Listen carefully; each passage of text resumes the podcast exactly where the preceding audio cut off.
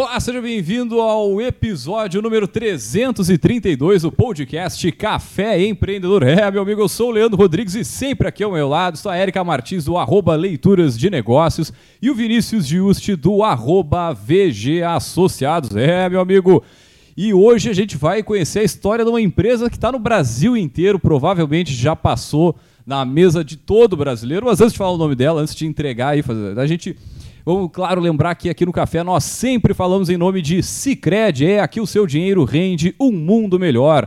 Também falamos para a agência Arcona Marketing de Resultado. Acesse arcona.com.br e transforme o seu negócio. E é claro, também falamos para VG Consultores Associados, consultorias em gestão estratégica, financeira e de pessoas além do BPO financeiro. Segurança e qualidade na sua tomada de decisão. Acesse o VG Associados.com com.br e saiba mais. Muito bem, fala, seu Vinícius, tudo tranquilo e sereno? Tudo tranquilo. É, tem que só reforçar, a Erika não está presente hoje conosco. Ah, é verdade, verdade, não né? Vai, não vai apresentar o programa hoje, ela teve uma emergência familiar, mas está tudo certo. Cara, eu vou te dizer que eu gostaria de estar só assistindo o programa de hoje. é verdade, né? né? Quem é da nossa região, é, até complementando, no mundo inteiro, né, se consome então os produtos dessa empresa mas é, quem é da região, quem passa aqui pela BR-116, passa na frente daquele polo, daquela indústria é, e daquela marca tão forte, né? E, e que é muito. É, pelo menos eu estava comentando aqui nos bastidores, sou pelotense raiz. Mas quem é da região tem muito orgulho da marca, né? Da potência que é, é a Josapar. Então, esse grupo que é, que é o nosso convidado. Mas acho que o mais interessante é isso, é saber como é que começou. Né? A gente falava aqui nos bastidores isso de, pô, Empresa Tudo bem. desse tamanho, Chegou né, lá, né? cara? né? Chegou lá, mas a gente está muito acostumado a ver startups, empresas que em 5, 10 anos, às vezes tem uma alavancagem muito dois rápida, anos muito grande. já tá valendo milhões, né? E uma empresa centenária, né? Como é que começa e como é quanto tempo demora para se chegar lá e o que, que foi feito, né? Então, hoje eu gostaria de estar só escutando, assistindo, porque vai ser uma, uma super aula aí de a gente entender um pouquinho da história dessa baita empresa. Muito bem, então, gurizada, para falar sobre a história empreendedora da Josapar, nós chamamos ele, o nosso poderoso da semana. É o nosso poderoso que é o Augusto Oliveira, é ele que é vice-presidente de Relações com Investidores da Josapar. Seja muito bem-vindo ao podcast, ao Café Empreendedor, seu Augusto. Uh, antes de mais nada, já agradeço a disponibilidade ali. A gente sabe que o senhor tem uma, uma vida bem corrida. Mas de qualquer forma, né, a gente sempre pede para os nossos poderosos comentar um pouquinho sobre a sua trajetória, enfim, quem é o, o Augusto. Seja bem-vindo mais uma vez. Muito, é, muito prazer a todos, é um prazer estar aqui no programa de vocês e puder colaborar aí com os empreendedores dessa nossa cidade e do nosso estado. É, estou aí disponível aí, com o maior prazer poder ajudar alguma contribuição, com alguma troca de experiência. Maravilha, maravilha. Como é que o senhor começou, seu, seu Antônio? Seu Augusto, aliás, desculpa. Uh... Eu, eu, eu, eu, me formei em administração e direito. Administração na, na, na Católica, em Pelotas, uhum. e direito na Federal. Né? Mas a, sempre a minha vocação foi comercial, então eu me direcionei para o ramo de administração de empresas. Uh, desde cedo ingressei na família, na, na empresa que era o supermercado real, né, familiar, e comecei lá galgando todas as funções, até chegar a supervisor de loja, até a diretoria. Foi uma experiência muito boa que o varejo propicia, porque o varejo te abre portas, né? Você tem que entender de tudo, de logística, de recursos humanos, de manutenção, né? de ponto comercial, que é fundamental né? para qualquer negócio, né? Então, eu, assim, a minha escola no varejo passar pelo varejo foi fantástico. Né? É, tudo começou com meu avô, que veio de Portugal com 15 anos de idade. Né? Aí se instalou, veio com uma carta de recomendação do pai dele, que ficou em Portugal, para que ele trabalhasse com um português em Pelotas, que tinha uh, uma casa de secos e molhados. Na época era isso que se dizia, não era nem atacado, não era não é, é a venda, tipo, famosa venda, sim, né? Sim. E, e aí, é, lá ele chegando, começou a trabalhar com esse português, né, com 15 anos de idade. Ele dormia em cima dos sacos para economizar recursos, né? Vocês verem como era a vida antes, né? Pô, tá louco. E não tinha nem, nem recursos para um hotel, tinha que ficar dormindo em cima de saco mesmo para economizar. Então, assim, é, é, a vida do imigrante era muito dura, né? E, e, todos passaram, acredito que não foi só o meu avô, outros também pioneiros passaram por isso. E, e, era a dificuldade da época, tinha que ter muita força de vontade, e, e ele sempre teve, foi, trabalhou muito durante a vida dele.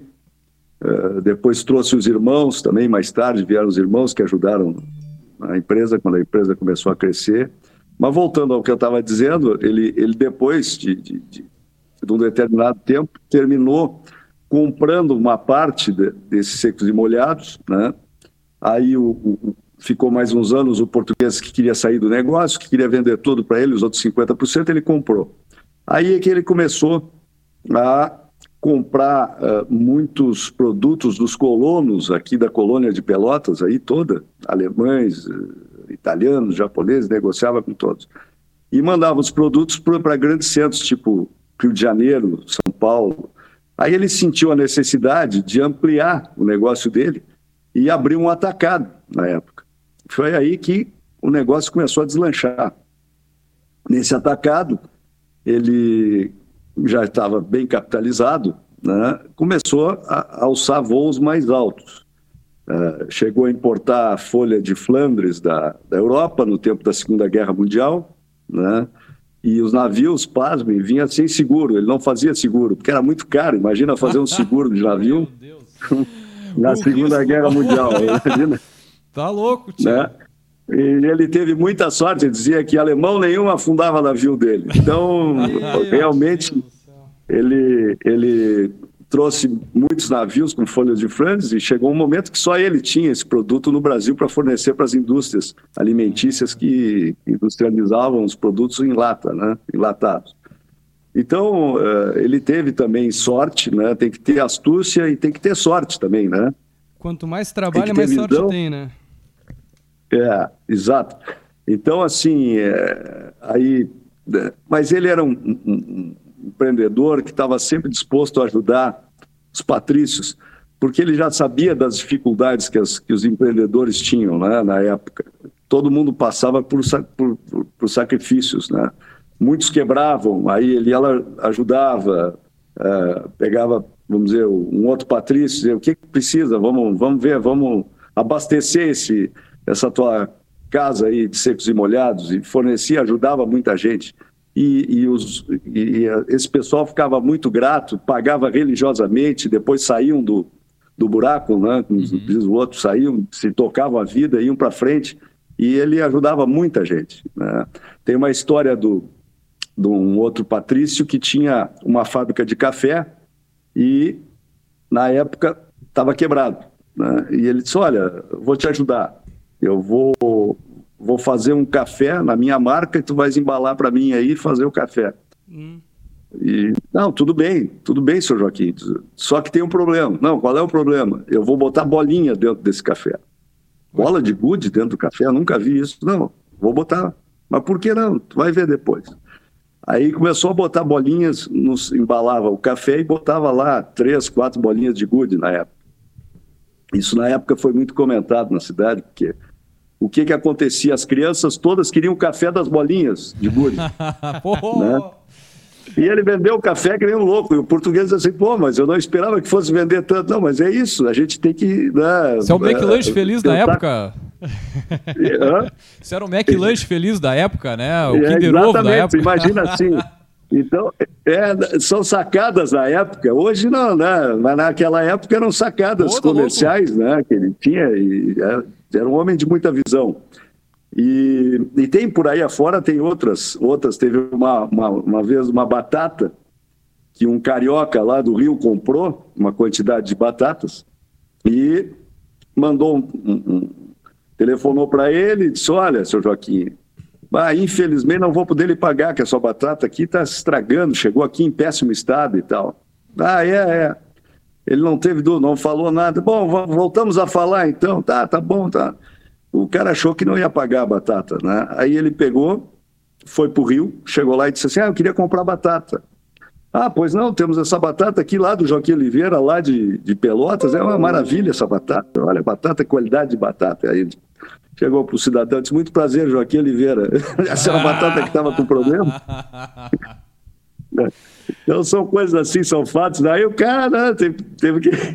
Não, veja bem, aquela não história. Não é bem né? assim. Então, é, não, é, foi só um pouco, não foi bom. Então, né, então era, era a maneira que se tinha de fazer negócio na época, né? Mas que ele, como era uma pessoa muito séria, também às vezes passava puros, né? Porque sempre tem gente que quer tirar vantagem da situação, né? Exatamente. Então, uh, foi uma vida difícil. Aí ele começou no, no, no atacado.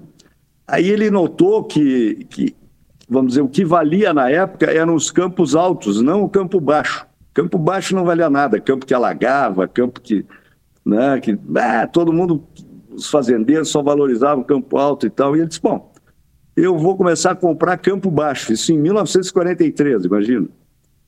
E começou a comprar na região de Rio Grande, no município de Rio Grande, campos baixos. Né?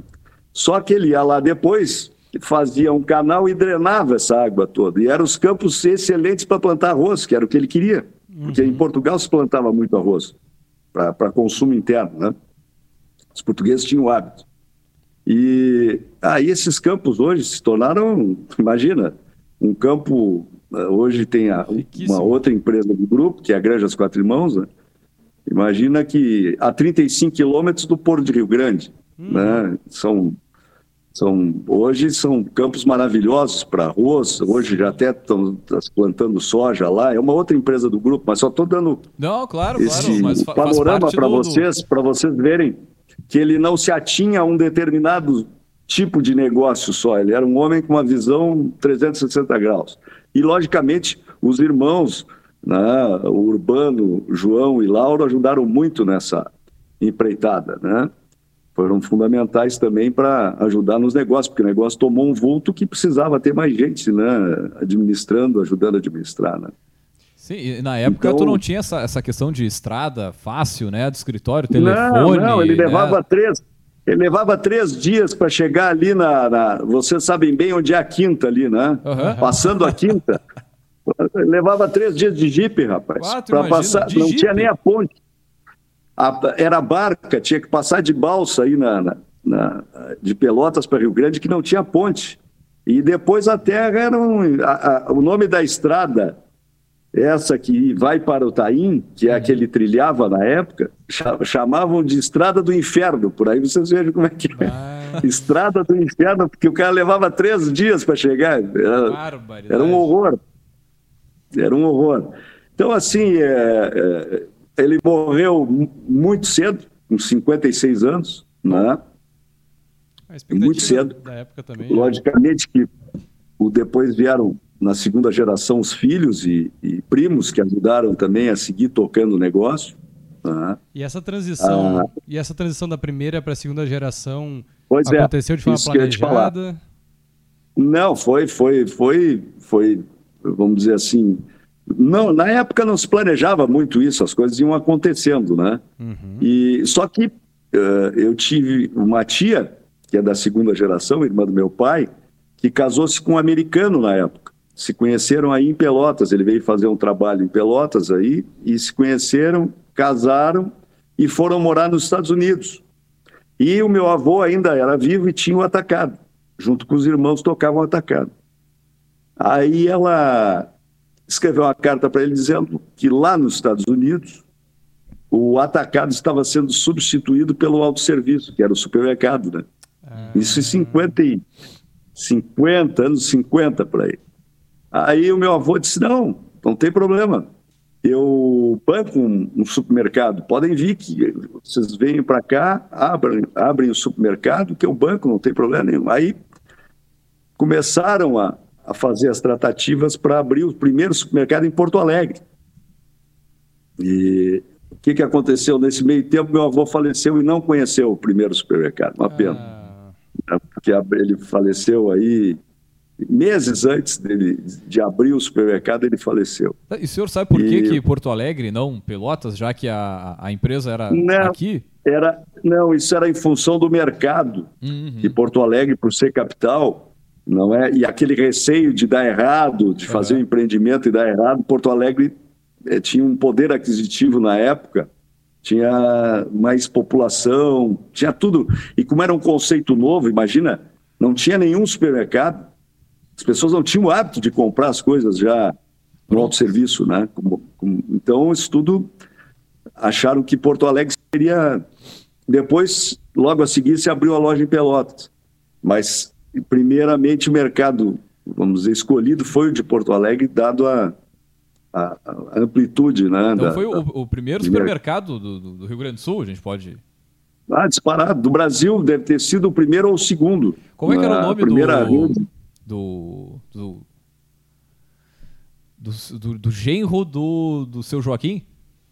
Era Dom Charles Bird, ele era americano. Tá, não, eu tava falando até com o Vinícius antes aqui, na, na, na, na antes do, do, programa. A gente faz a, a Expo Agas, né? Que é a feira do, do, do supermercado, do varejo, há, sei lá, uns sete anos já. A gente sempre participa, faz a cobertura e tal. E aí tem a medalha, né? Que chama Dom, é, Dom Charles, Charles. Dom Charles Bird. E eu, é, exatamente, eu, eu, eu, só agora que eu a, a gente conversando aqui, pesquisando, que cara, Associou, fechei, claro. associei uma coisa a outra, é. né? E a, e a medalha da, de honra, né, a, a do, do, setor aqui no Rio Grande do Sul, tem uma importância absurda. E aí que eu agora é, fe... Pô, e aí saiu daqui Verdade. de Pelotas o primeiro. Ah, tá, você tá louco? Que, que aula de, de, de, de tudo aí. De história, é. bah, de tá louco, muito bom. Né? É, é, ainda, ainda, quem ganhou a, a, essa medalha, se não me engano, agora desse ano, foi o seu Clóvis Tramontina. Se não me falha a ah, memória. Exato.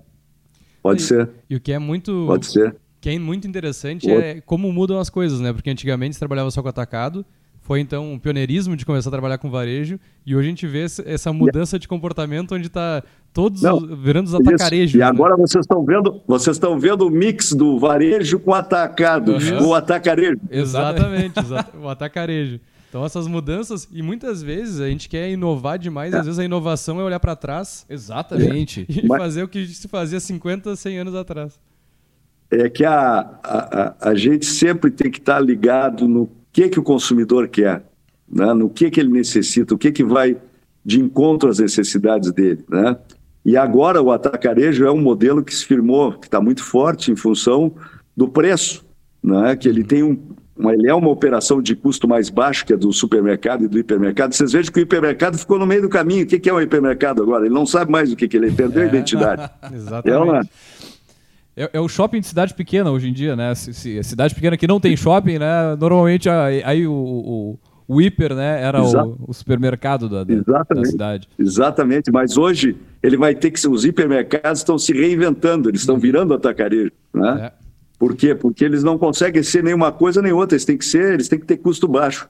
Para ter custo baixo, ele não pode seguir operando da forma que ele opera como hipermercado, entendeu?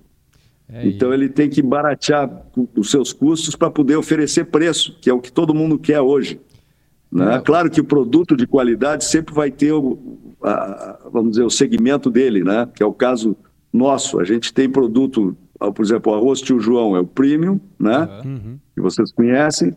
Tem a marca Meu Biju, que é a segunda marca, que é uma marca mais acessível, mas que a base é a mesma do tio João. Ou seja, ninguém para a máquina para dizer, ah, agora nós vamos uhum. botar, trocar o arroz. Não, o arroz é o mesmo. A base é a mesma. Uhum. Só que no tio João, você tem 100% de grãos, grãos nobres, né? E no biju já não tem todo esse percentual, né? De grãos, já tem mais grãos quebrados, entende? Uhum. Mas a base é a mesma, o sabor vai ser o mesmo do a arroz, peneira, entende? A peneira que muda o, o tamanho ali. É a mesma. É. Ela só muda isso, só muda a graduação, digamos assim, né? Perfeito. E agora eu estou curioso para chegar nessa terceira geração, né? Que aí. Pois é. Pois é. Bom, hoje a, a, empresa já se encontra profissionalizada, já, né? A própria segunda geração e meia já começou esse processo de profissionalização, né? E agora nós estamos na terceira geração, né? E já olhando para frente, daqui a pouco já vem a quarta aí, já está. Entende? Porque ninguém, ninguém é eterno, né? Ah, não, não. E, e... Então, É, mas é um, hoje, vamos dizer assim, a, a gente se orgulha muito não é, de, de ter começado nosso negócio em Pelotas, porque toda, toda essa cultura pelotense, todo esse cuidado com a qualidade né, e, e essa, digamos, essa transparência, essa honestidade de fabricar produtos, industrializar produtos honestos, digamos assim, é, é a cultura dessa cidade aí, né? Com certeza. É com a cultura certeza. daí, né? E que, que tamanho, né? A... É, eu, ia, eu ia questionar porque é, a, gente, a gente vislumbra né, todo esse empreendedorismo que vem lá, desde a primeira geração, sobre diversificar os negócios, né? sobre Perfeito. expandir os negócios e não pensar pequeno, em, com colaboração, óbvio, né? como o senhor deu vários exemplos de ajudar os demais Óbvio que são sementes que plantamos, é, que semeamos e que a gente colhe depois no futuro. Mas é, como é que tu enxerga esse, essa, qual foi o momento da virada de chave assim para para conseguir expandir essa marca de fato, né? Porque hoje uh, uh, Tio João, enfim, a marca Tio João ou o grupo, ele exporta para mais de 40 países, né? É, certo. Foi, foi, teve essa influência também né, do, do genro americano que conseguiu abrir um pouco não, mais os horizontes? Eu, eu, não, perfeito, perfeito. A pergunta tua é perfeita. Deixa eu te explicar assim: ó, a virada de chave se deu justamente é, porque, como se tinha o autosserviço, que era o supermercado, digamos assim, é, a gente detectava mais rapidamente as necessidades dos consumidores, concorda? Porque todos os dias tem consumidor no supermercado, um quer uma coisa, o outro quer outra, ah, um pede um, para introduzir um determinado item, o outro, ah, não tem tal coisa, não tem isso aqui. Então, na época, foi aí que surgiu ah, é, essa virada de chave que está falando, que eu digo que esse momento foi crucial. O que, que aconteceu? Ah, era tudo a granel, vocês, não, vocês são jovens, não, não viram isso. Mas você chegava, é, a, a, mãe de vocês provavelmente tinha que escolher arroz, tinha que escolher feijão, perdia horas escolhendo o produto lá. Não, hoje o que, que vai ter amanhã? Ah, hoje vai ter arroz, mas aí ficava lá, perdia um tempo enorme escolhendo os grãos, hum. separando a, os grãos imperfeitos ou alguma sujeirinha que tinha na época e tal. Bom, então a, a gente viu o seguinte, a minha tia, isso foi a minha tia até que não via, eles iam muito para os Estados Unidos e viam todas as novidades que aconteciam lá e traziam para cá, né? E ela disse, olha, agora nos Estados Unidos as donas de casa não escolhem mais arroz nem feijão, elas elas já já vem um pacote já limpo e escolhido, selecionado. Elas não têm mais, não perdem mais tempo nessa nessa escolha de produto. Ah, é. Então tem de 5 quilos e de 1 um quilo que na época, vocês devem saber, o Uncle Ben's, que tinha, a marca tem até hoje, mas só Sim. que tá, o, o, segmento arroz eles meio pararam no tempo aí, desativaram porque entendem que não é estratégico para eles. Então, ela disse, olha, como, por que que é Ben? Porque todo americano tem um tio Ben. Então eles botaram Uncle Ben, porque todo, todo americano tem um tio Ben. Uhum. Aí disse, bom, se todo americano tem um tio Ben, no Brasil todo o brasileiro tem um tio João na família. Nós mesmos temos um. Então vamos botar tio João a marca. Foi aí a virada de chave que estava falando. Ou seja, ela anteviu a situação aqui, adaptou a situação à, uhum. nossa necessidade, digamos assim, de, de, e a marca ficou muito muito querida por, pelos brasileiros, né? E foi uma coisa interessante que na época o primeiro cliente nosso foi o, o Eldorado, que era o J. Alves Veríssimo, que tinha uma fábrica de conservas aí em Pelotas, se lembra? A Vega, a marca ah, Vega, sim, não sei sim, se vocês chegaram a conhecer. Tem um baita de um prédio aqui era, na, na, BR também. É, exato, ali no Distrito Industrial, ali, uhum. né? E ou atrás da SICA, antiga SICA, que agora é o centro de convenções ali, que tem ali, da, Isso, faz a Fena Doce ali, hum. era por ali, fábrica. E aí o que, que aconteceu? Esse pessoal, né, Disse, ah, manda aí um, um, truque, mas acho que não vai vender, vamos fazer uma experiência. Pô, um truque, né, era, vamos dizer, mais ou menos 800 fardos, né? Pô, vendeu em uma hora e meia os 800 fardos, vendeu rapidinho. 800 fardos de 30 quilos, vamos dizer assim. Uhum. Vendeu, pô, manda mais. Claro, a dona de casa queria isso. Ela queria, estava louca por essa solução na vida dela. Não perde mais tempo ficar escolhendo. E aí, nós saímos na frente de todos os outros, que não existia, e os outros a granel. Aí vieram as marcas, aí o. Aí vem os famosos, eu também, né? É, tio Urbano, tio não sei o que, tio Zezé, tio Zezinho, tio. Mas aí vieram lá atrás e não vieram com essa filosofia de ter um, criar um produto de confiabilidade, com qualidade, manter o padrão de qualidade, se não melhorar, mas nunca piorar. Né? Ter essa, estabelecer uma fidelidade com o consumidor, que é muito importante. Né?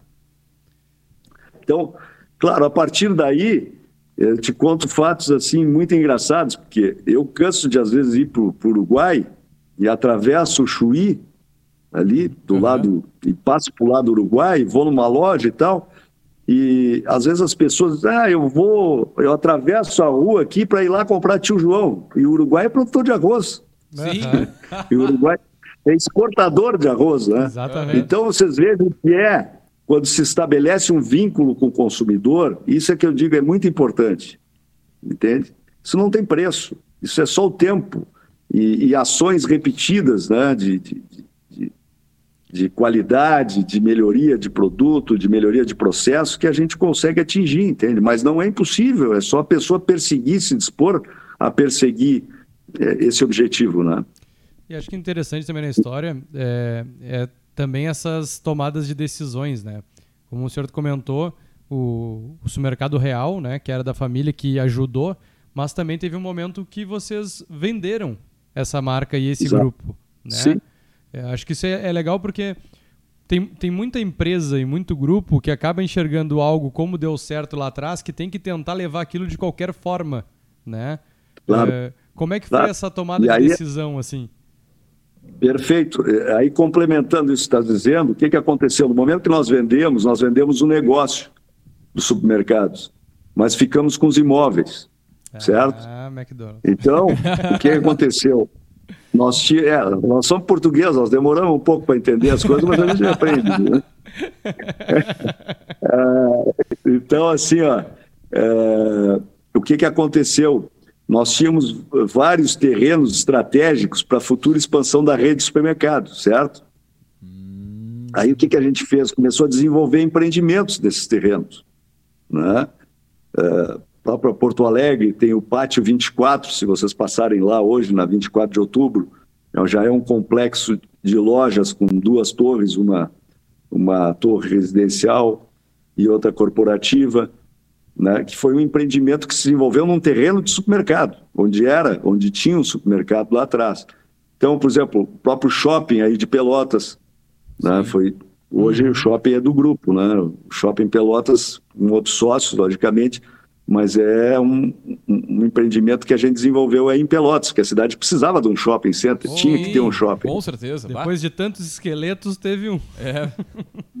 Exatamente. Então, aí a gente tem outros empreendimentos uh, da, num, num, bairro em Porto Alegre, né, na zona sul de Porto Alegre, desenvolvemos outro também em cima de um terreno de supermercado, e temos vários outros terrenos aí em Pelotas mesmo, estratégicos para nós, que vão virar empreendimentos imobiliários porque hoje a gente tem é, uma empresa imobiliária que é a Real Empreendimentos Imobiliários, que é, a, uhum. a, que é acionista do shopping aí em Pelotas e de tem condomínios aí em Pelotas, tem várias, nós temos muita, muita, muita, muitos terrenos aí em Pelotas, muitas propriedades, né, que a gente está desenvolvendo à medida que, claro, vai surgindo, o mercado vai evoluindo, né. Então foi um aprendizado muito bom, né, por isso Quer dizer, hoje a gente está no ramo imobiliário, né? Do, uhum. do varejo passou para o imobiliário, né? Não, o legal é ver é, essa quantidade de decisões nos negócios e numa época que muitas vezes não era tão comum assim, essas viradas de chave, essa venda, essa entrada num novo mercado, é. né? É, isso, isso me chama é atenção porque é mais comum a gente discutir esse tipo de assunto, né? Pelo menos do que eu estudei assim, cara, 2005, 2000 para cá, se, passa a ser um pouco mais comum, mas ver empresas fazendo isso né, lá atrás, nos anos 80, 90, é, é, é. é um pioneirismo não, e, também por, não, nesse e, sentido. E, e digo para vocês o seguinte, eu digo sempre isso, a nossa empresa vai fazer 100 anos né, em novembro. Então, é, 100 anos no Brasil, e os empreendedores aí vão, vão me dar razão, 100 anos no Brasil equivale a 500 nos Estados Unidos. porque, porque as emoções que tu passas né, no Brasil em 100 anos, meu amigo, olha, eu vou te dizer uma coisa. Não é fácil. Eu estou há, há muito menos tempo trabalhando e, e, o que eu já passei de plano governamental e política, e muda isso e muda aquilo, e agora muda a moeda, e, e a gente né, sempre remando, e vamos embora, mudou, mudou a música, agora não é mais balada, né, e aí vai. É uma eterna então, adaptação, e, né? E dentro dessa, dessa lógica aí, Augusto, me diz uma coisa, assim, uh, teve algum momento, assim, tipo, maior, qual foi o maior desafio que tu acompanhou a empresa nesse, em todo esse tempo é, qual foi a, a situação mais é, pavorosa, vamos dizer assim, que de repente dizer assim, pô, mas acho que podia vender tudo e, sei lá, morar no campo. Ou se nunca passou isso também na cabeça, né? não, não, assim, ó, é, eu vou te dizer assim, o que, que eu achei, um momento que o Brasil passou, que, que colocaram os consumidores contra as indústrias e contra o varejo, é, foi no plano Sarney sabe? Aquilo foi horrível. É, não sei se vocês se lembram, se vocês procurarem aí, vocês vão ver. Até a Polícia Federal andava caçando boi no, no pasto, porque começou a faltar carne, e eles achavam que os fazendeiros estavam boicotando o plano, entende? Então, é ah, é esses absurdos do Brasil que acontecem, entende? De, de, de manipularem em manipular, em tentar manipular a opinião pública, botar uns contra os outros, que cá para nós não tem vencido nem vencedor, nós estamos no mesmo barco. Então, lá, nós temos que andar junto, caminhar junto, todo mundo. Não tem história né, de, de ficar. Ah, não. É, então, é, aconteceu esse plano Sarney, foi uma situação, um momento muito delicado, não é? Que andavam tentando prender tudo que era. Ah, não, se, se é dono de supermercado, é, tem que prender. Se é lojista, tem que prender porque está remarcando. Ninguém. Uhum. Não tem como. A indústria chega para ti e diz assim: ó, meu custo agora não é mais 5, é 7. Sim, eu vou seguir comprando uhum. a 7 para vender a 5. Não tem, não tem como. Eu não vou comprar. Quem é que me obriga a comprar com prejuízo? Ninguém. Ela, ninguém vai fazer negócio para ter para quebrar. Porque depois que você quebra, também ninguém me estende a mão. É, é por aí. Então, assim, ó, foi um momento que eu achei que, claro, o Brasil precisava talvez passar por isso, até para o consumidor amadurecer e ver que não tem milagre. Né? Se uh, não existe uma liberdade de, de, de, de, atuar comercialmente, vai faltar produto, porque ninguém obriga ninguém a, a vender com prejuízo, entende? Na época, eu vi isso, eu senti isso na pele, eu digo, ah, isso é um cúmulo isso, entende? A Nestlé chega e diz: ah, o meu preço agora é tanto. Ah, e aí, vou dizer, então não compro. Hum, aí não sim. compra, falta na gôndola. Aí chega lá e diz: ah, está sonegando. Não, não estou sonegando, eu não, eu não tenho como comprar isso, não tem como adquirir um, um, um produto né, com um custo mais elevado que o meu preço de venda. Né? Então, mas isso foi um momento que eu acho que o consumidor brasileiro amadureceu muito depois disso, porque viu que não tinha milagre. Não tem milagre. É ou não? Pô, tá louco, não. Não, e cada vez mais a gente eh, vai chegando a, a, nessa conclusão meio que na marra, né? Não, não tem milagre, não tem. É uma construção coletiva e muito longa ainda, né? É verdade, mas eu acho que o, o consumidor brasileiro evoluiu muito, está muito ligado, tá, dá, dá prazer em ver né, o cuidado que ele está tendo com alimentos, com a. Uhum digamos, a, a, rastreabilidade dos alimentos, que isso é outro fator muito importante, né, que a gente prima por isso também, ou seja, a origem do alimento, da onde começa a semente, desde a semente, desde a plantação, da colheita, da industrialização, né, as condições de higiene. Falando um pouquinho tudo isso, né? nisso na, na, na Josapar, né, a, a, a maior participação da, da empresa ela se dá da produção de arroz, né, do beneficiamento do arroz, certo? É, ainda é, ainda é, mas tá, tem outros segmentos crescendo muito também. É, eu ia complementar isso uh, fazendo esse gancho, não sei se era o que tu ia comentar.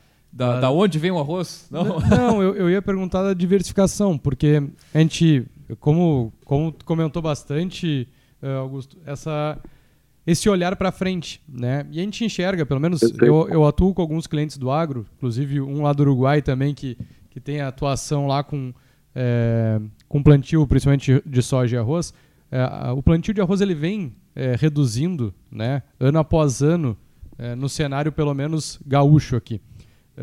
Perfeito. E, e, a, e a Josapar faz esse, esse movimento de diversificar muito seus mercados. Né? Então tem o azeite de oliva, né? tem o mercado imobiliário, como tu comentou. O uh, que, que vocês enxergam né, que seria esse, é. esses próximos capítulos da, da, da marca Perfeito. e principalmente como claro. fazer a administração de, de várias empresas nessa holding, né? Como é que isso se dá, uma vez que também é uma empresa Perfeito. familiar, acredito eu. Perfeito. Não, isso é o seguinte, isso é um exercício que a gente tem que estar sempre fazendo, né? É, é, é que nem custo, custo tu, é que nem, aquela frase é que nem unha, tu tem que aparar toda semana, tu tem que cortar, senão cresce de novo. Né? Então, a mesma coisa é a linha de produtos, né? Uh, nós hoje temos 50 itens em linha, né? não é só o arroz tio João, nós temos arroz como, como, como prato, vamos dizer, complementar, né? Vamos dizer, tu vai fazer um peixe, tem um arroz específico para peixe, para né? saborear junto com o peixe. E nós temos a linha Cozinha Fácil, Cozinha Sabor. Nós temos um arroz, depois que é prato já semi-pronto, que é o, o próprio é, Cozinha Sabor, que é, tem o carreteiro, tem arroz com, com frango. Então, assim, é, sempre dentro desse conceito de praticidade, né?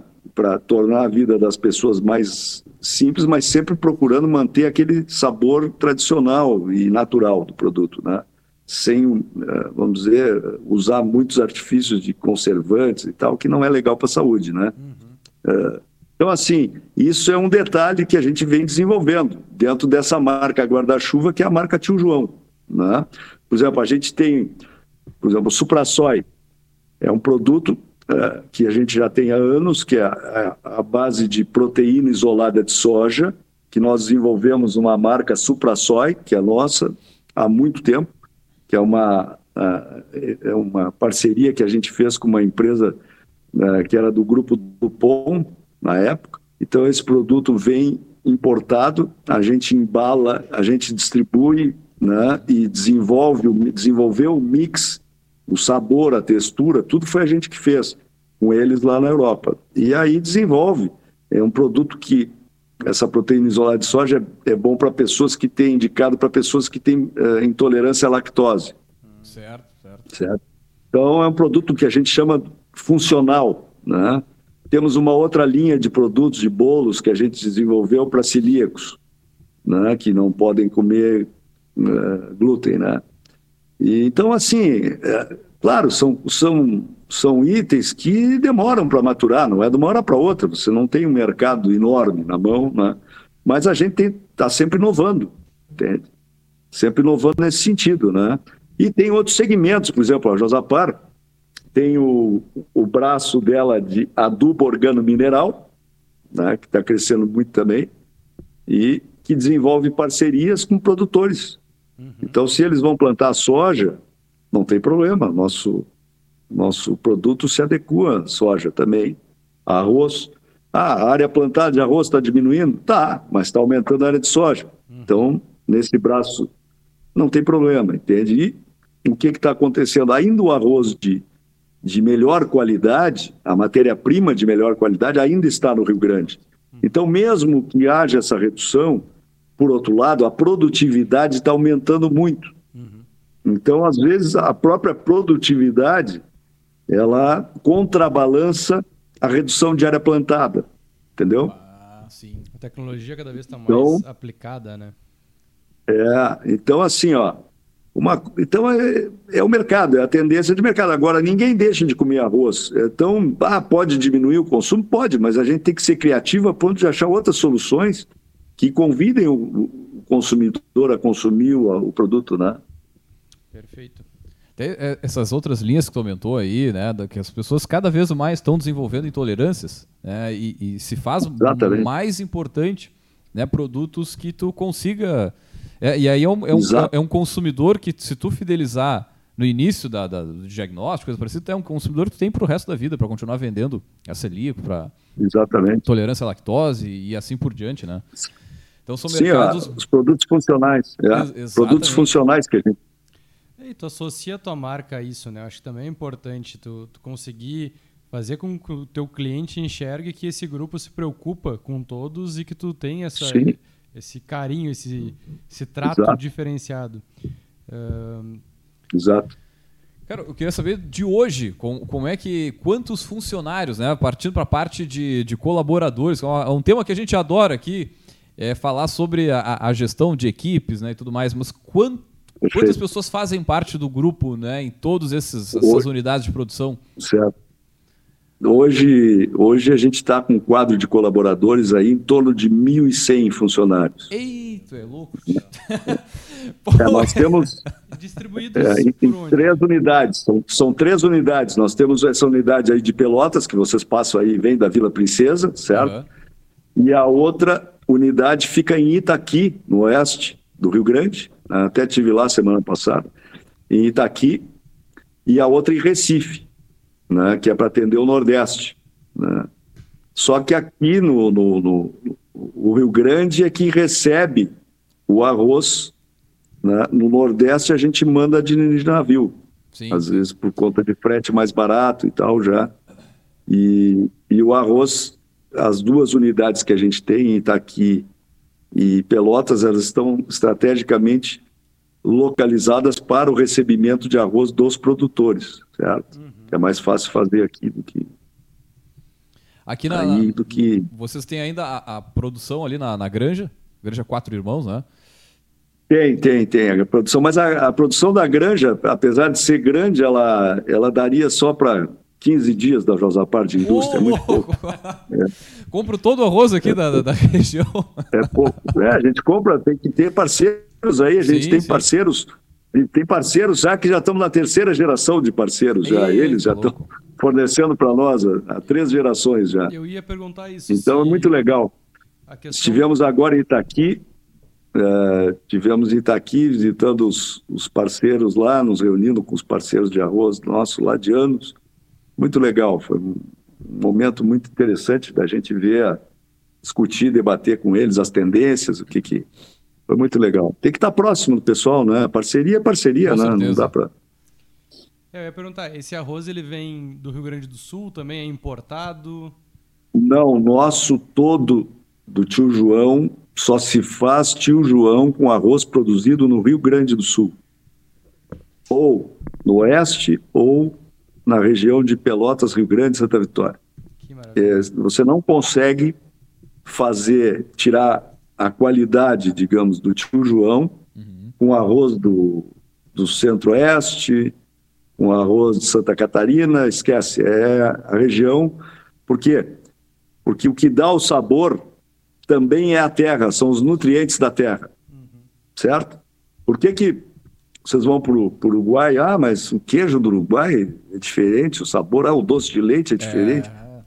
Porque é, são os nutrientes onde o gado pasta que dá diferença no sabor, no produto acabado, no produto final. E o arroz nosso, se vocês forem comer arroz no Uruguai, vocês já vão ver que não é a mesma coisa. Não é. Entende? O arroz, para fazer tio João, não adianta. Tem que ser daí. Show de bola. Aí Tia, tá é me dando uma região. fome aqui esse, esse bate-papo.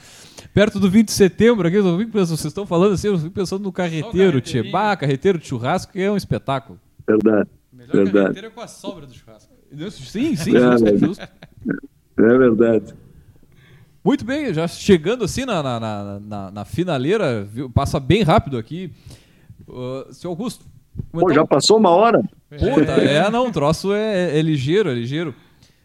O que, que o senhor que pode bom. comentar conosco aí sobre os planos né, de, de futuro aí da, da Josapar né? Quais são, a, não sei o que, que pode falar, porque é uma empresa desse tamanho, imagino deve ter coisa bem estratégica que não é, não, né? é mais complicado. É, eu não posso enfim. abrir muito, porque como é uma empresa também de, de, de não, a CVM fica em cima da gente, aí não dá para ficar também, eu não posso.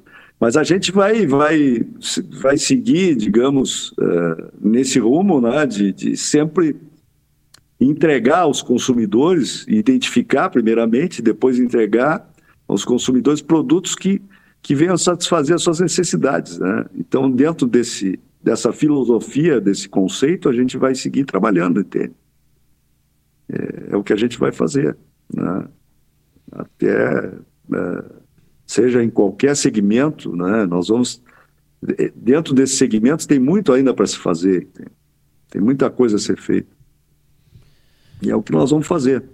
Temos uma, vamos dizer, os recursos humanos com qualidade suficiente e tempo suficiente conosco. Vocês vão ver que a Josapar não é uma empresa de alto turnover, digamos, na, na, em termos de gerências e diretorias. Não é. Tem gente com 25, 30 anos trabalhando conosco. Uhum. Isso é para nós, a gente preza muito os recursos humanos, valorizamos muito, respeitamos muito. E porque ninguém faz nada sem gente, ninguém faz nada sem recursos humanos. Pode ter o capital que tiver, pode ter o know-how que tiver, mas se não tiver as pessoas ali, né, comprometidas com o negócio, não adianta. Vou, vou não vai nem uma, na esquina. Vou falar uma curiosidade. É, quando eu comecei a, a, prestar consultoria, quase 10 anos atrás, é, um dos primeiros trabalhos que eu fiz foi uma pesquisa de remuneração estratégica aqui na região. Eu dava aula né, no pós-graduação e era uma coisa que sentia-se muita falta quando se montava planos de cargos e salários.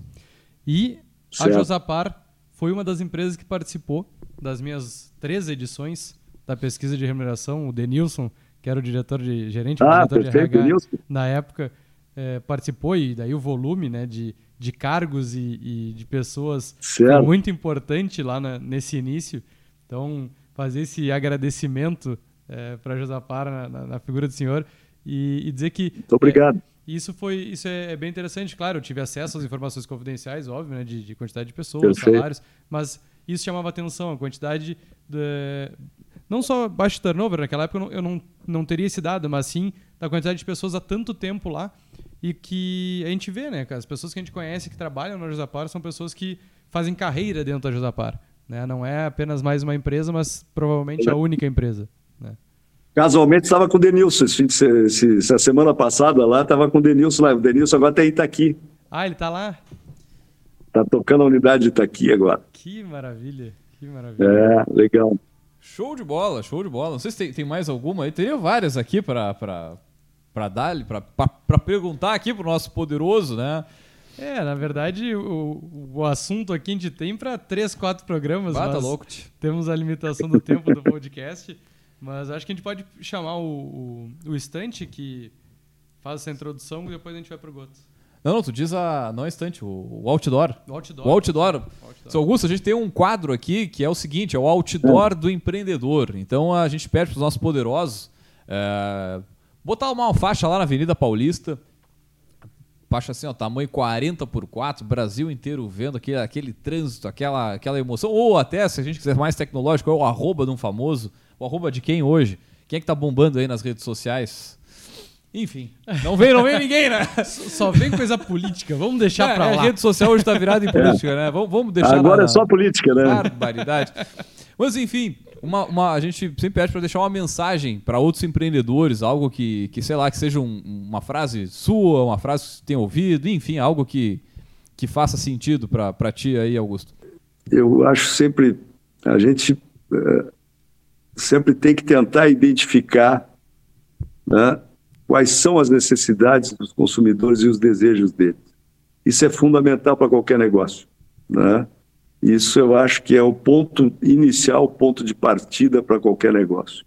E depois, é, eu diria que logo a seguir é, tem que ter, tem que saber escolher o ponto que o empreendedor vai se instalar, né, para ficar estrategicamente colocado em sincronia com o negócio ou com o produto que ele vai oferecer, seja uh, via online, seja ponto físico, seja o que for. Entende? São coisas que, que eu acho assim fundamentais. Que só, aí já tem, digamos, uma chance de 80% de êxito. O resto é a operação, tocar a operação do dia a dia, se cercar de gente competente e séria, né? Também é importante. Muito bem, show de bola, show de bola. Baita, baita frase, baita frase. Bueno, vamos puxar o outro nosso, nosso outro quadro aqui, o Gotas de Inspiração. Esperando a trilha, tu vai botar a trilha Vai ter mim. trilha, tem trilha, tem, tem trilha. trilha cara, só um calma. pouquinho.